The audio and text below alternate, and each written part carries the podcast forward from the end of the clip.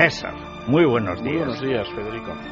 Estas músicas vagamente mm, cananeas, o sea, lo mismo, eh, lo mismo te sirven para Covadis que para Éxodo, que para Benur, que en fin, para lo que sea. Eh, bueno, sobre todo, ¿no?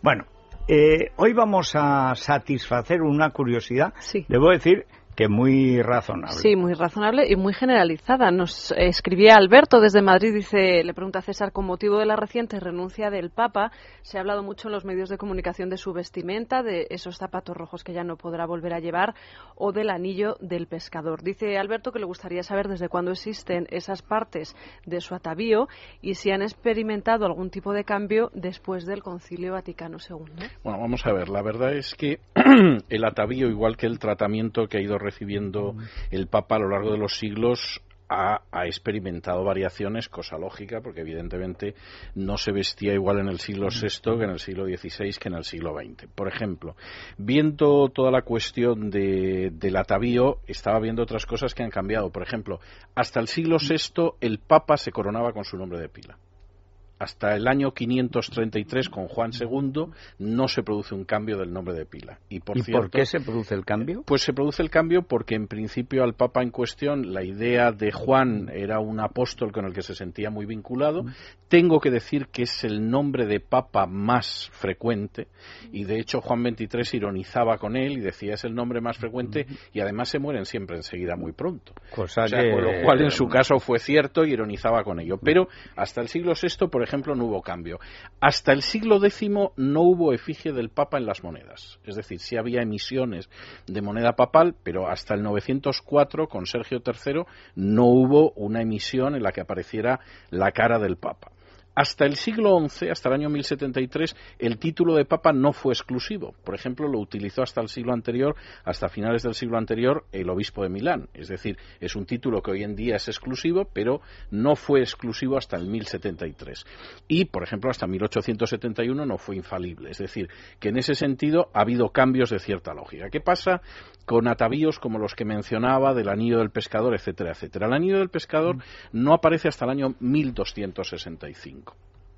Aparece en 1265 con Clemente IV y aparece junto con la costumbre de romperlo porque el anillo del pescador servía para autenticar las bulas papales. A esas alturas. O sea, era como el sello, ¿no? Era el sello que demostraba que la bula era auténtica, porque se habían ya producido varias compilaciones de bulas en las cuales había decretales, que es un tipo de documento canónico que hoy en día no existe, pero que tuvo mucha importancia en la Edad Media, y algunas decretales eran falsas, y de hecho hasta el siglo XVI no se descargaron de las colecciones de derecho canónico. Entonces, el anillo del pescador del que habla Clemente IV, curiosamente en una carta que le escribe a un sobrino suyo, servía para autenticar la bula. En un momento determinado ya no solamente las bulas, sino que a partir del siglo XV se utilizó para otro tipo de documentos. Eso que tenía una lógica aplastante en el siglo XIII, es decir, hay que dejar claro que el documento es auténtico, pues hombre, a estas alturas ya es algo puramente ornamental, porque ahora la idea de que alguien pueda falsificar una encíclica papal, lanzarla urbi et orbi, saltando por los todos los correos por claro, todas esto, partes, esto es un disparate y evidentemente pues existen mecanismos para que si apareciera de pronto una encíclica falsa pues inmediatamente se desmintiera. Con lo que cuesta hacer las verdaderas, diría. Es, verdad, diría Ratzinger con mucha razón además. Porque además él las hacía de verdad. Él las hacía de verdad, sí. Es el, el por lo menos el que hacía el texto en bruto de las encíclicas de, de Juan Pablo II y luego pues suponemos que de las suyas. Entonces, ese es un elemento que sigue existiendo, que curiosamente no se va a destruir en este caso, porque es verdad que siempre se destruía por razones obvias, y era que nadie escribiera luego una decretal y aprovechara el anillo de un papa muerto y se lo atribuyera al papa muerto, cosa que ahora parece raro, pero en el siglo XIV se podía hacer, porque efectivamente los medios de publicidad de ahora no existen. Entonces, esa es una cosa que yo creo que se seguirá conservando porque tiene un elemento simbólico claro, pero para aquellas razones que se creó en el siglo XIII, pues obviamente no tienen ningún sentido.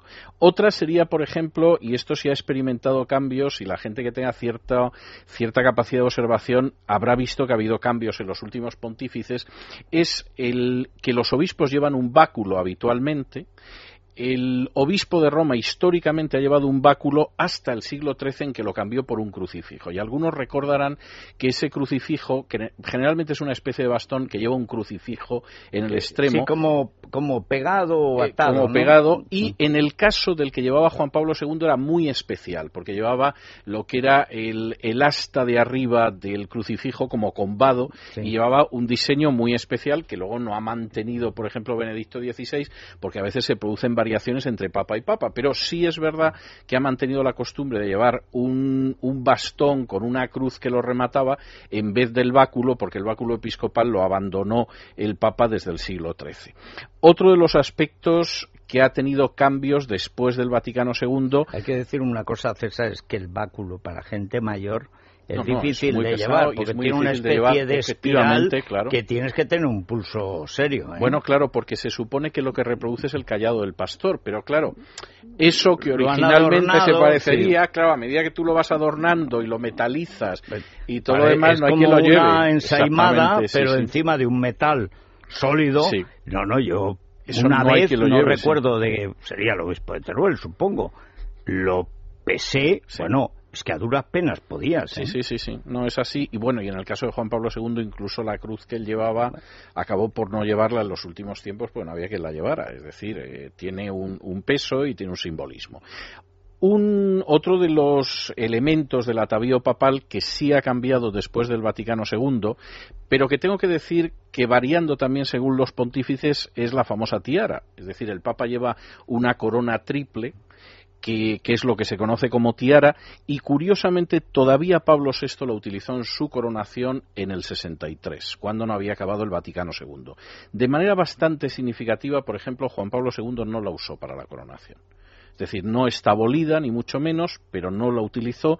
Y es curioso como, por ejemplo, en el caso de Benedicto XVI, él sustituyó esa tiara por una mitra en la que aparece su escudo de armas. Es decir, que ocasionalmente se producen cambios de este tipo que yo creo que tienen que ver más con la personalidad del pontífice en cuestión que propiamente con otra historia.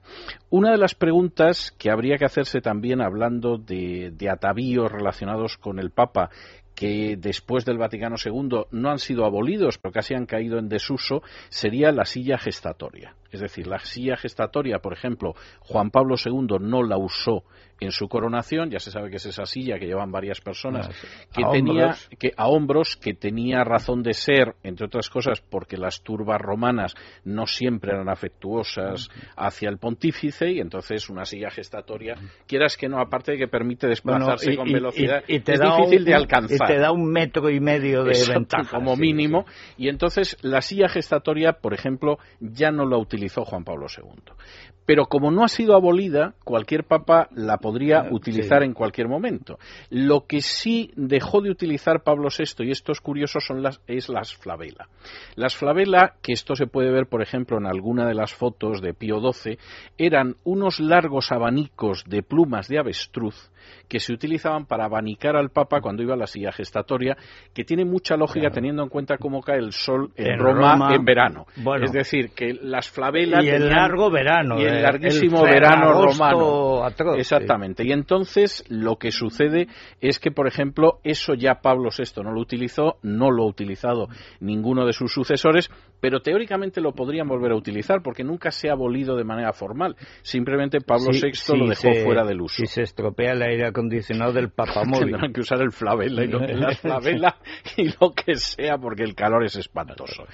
Ha habido variaciones, que esto sí es curioso porque contra lo que se pueda pensar, Benedicto XVI ha, tomado unas, ha retomado una serie de símbolos que Juan Pablo II había dejado un tanto orillados en la forma del palio y incluso Benedicto XVI se inventó una especie de palio bastante más amplio que es al estilo de los patriarcas de Oriente en vez del que se usaba habitualmente con el Papa en Occidente. Pero vamos, ha seguido siendo el palio, que siempre es mayor que el que usan los obispos y que además el único que tiene derecho a utilizarlo sin un permiso especial es el Papa. Y llegamos con esto a los famosos zapatos de color rojo que eh, me llama mucho la atención que se esté hablando de los zapatos de color rojo porque lo cierto es que Juan Pablo II dejó de usarlos. Y dejó de usarlos fundamentalmente porque debió de encontrar que era más práctico utilizar zapatos marrones de piel o zapatos negros de piel, que era lo que llevaba habitualmente y le debía parecer que lo de no, y también para el tipo de pie, él era un gimnasta estaba acostumbrado a andar también este papa, pero este papa, digamos, más por hacer algo, mientras que el otro era un atleta. Sí, Entonces es más fácil eh, llevar el zapato bien atado cuando estás acostumbrado a un esfuerzo permanente, ¿no? Sí, pues en el caso de Juan Pablo II, él dejó de utilizarlo y curiosamente quien sí lo retomó fue Benedicto XVI y presumiblemente seguirá. Y... Hay que decir que parece que lo es que nada más llegar un zapatero le hizo unos mocasines del rojo rojo Vaticano y estaba eran comodísimos. No, no, si lo Y claro, cada cual, como el problema de este papa es la falta de fuerzas, digo este papa porque aún vive y bueno, aunque esté ya fuera de eso, pero en fin, eh, es que es que como andaba, es que claro, Juan Pablo II podía haber las botas de siete leguas, pero Ratzinger no, que entra ya muy mayor de papa le mandan al poco de, de entrar, de ser entronizado, etcétera, Oye, que no se quitó los mocasines.